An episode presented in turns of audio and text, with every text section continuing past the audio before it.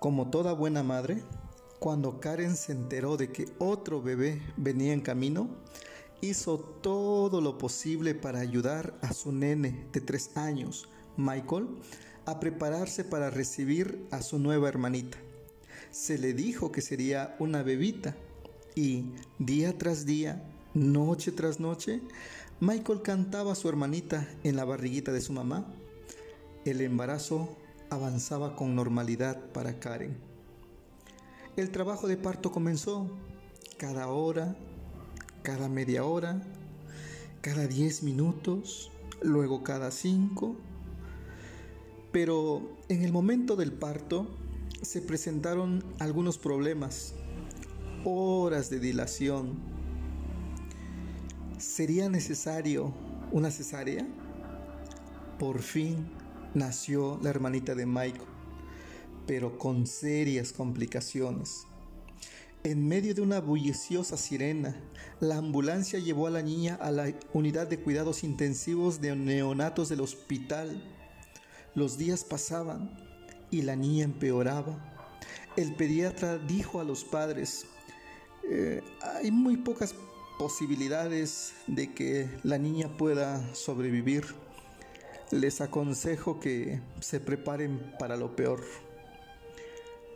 Karen y su esposo contactaron con un cementerio local por una sepultura. Habían arreglado una habitación especial para la nueva bebita y ahora tenían que planificar su funeral. Mientras Michael seguía rogándole a sus padres que la dejaran ver a su hermanita. Quiero cantarle, repetía el niño. Por favor, mamá, quiero cantarle a mi hermanita. Segunda semana en cuidados intensivos. Parecía que el funeral llegaría antes de finalizar la semana. Y Michael continuaba empeñado en cantarle a su hermanita, pero no se le permitía la entrada a los niños a cuidados intensivos. Llegados a este punto, Karen aclaró sus ideas y decidió llevar a Michael, les guste o no a los médicos. Si no veía a su hermanita, no la podría ver con vida nunca. Así que lo vistió en un traje de limpieza súper grande y se fueron de camino a la unidad de cuidados intensivos.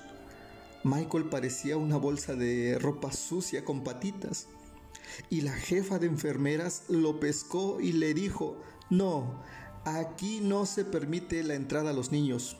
Así que por favor, saquen a ese niño de aquí ahora mismo. El sentimiento de madre se apropió de Karen y la dama, habitualmente suave y ahora con gesto adusto, miró de forma penetrante a la enfermera directa a los ojos. No, él no se va hasta que le haya cantado a su hermanita, con o sin el permiso de ustedes. Karen se llevó consigo a Michael hasta la cama de su hermanita. Y él se quedó, se quedó mirando a la pequeñita que estaba perdiendo la batalla por la vida. Y comenzó a cantar. Con la tierna voz de una criatura de tres años, Michael cantaba, Eres mi rayito de sol, mi único rayito de sol, me haces feliz cuando el cielo está gris.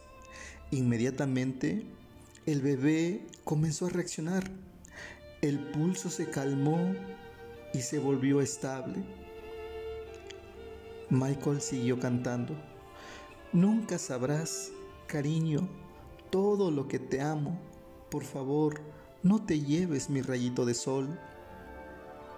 La respiración de la bebé irregular y tensa se hizo tan suave como el ronroneo de un gatito y Michael continuó cantando. La otra noche, cariño, cuando me fui a acostar, soñé que te tenía en mis brazos. La hermanita de Michael se relajó hasta descansar, hasta que un descanso reparador apareció de repente en ella. Michael siguió cantando. Gruesas lágrimas corrieron por el rostro de la mandona jefa de enfermeras. Karen comenzó a llorar de alegría y Michael siguió cantando. Eres mi rayito de sol, mi único rayito de sol, por favor, no te lleves a mi rayito de sol. Los planes de funerales se cancelaron por completo. Justo a la semana siguiente, la pequeñita estaba lo suficientemente bien para irse a casa. La revista Día de la Mujer lo tituló Milagro de la canción de un hermanito. El cuerpo médico lo llamó Milagro. Karen lo llamó el milagro del amor de Dios. Dios sigue cantando a nuestros oídos para ver si reaccionamos, para ver si despertamos antes de caer en los brazos de la muerte. Dios sigue diciéndonos en Isaías 43, 4, 5, entregué a otros a cambio de ti, cambié la vida de ellos por la tuya, porque eres muy precioso para mí, recibes honra y yo te amo. No tengas miedo, porque yo estoy contigo. Espero que escuchemos esa dulce canción de Dios y despertemos y reaccionemos a su amor y corramos a su encuentro. Que Dios te bendiga.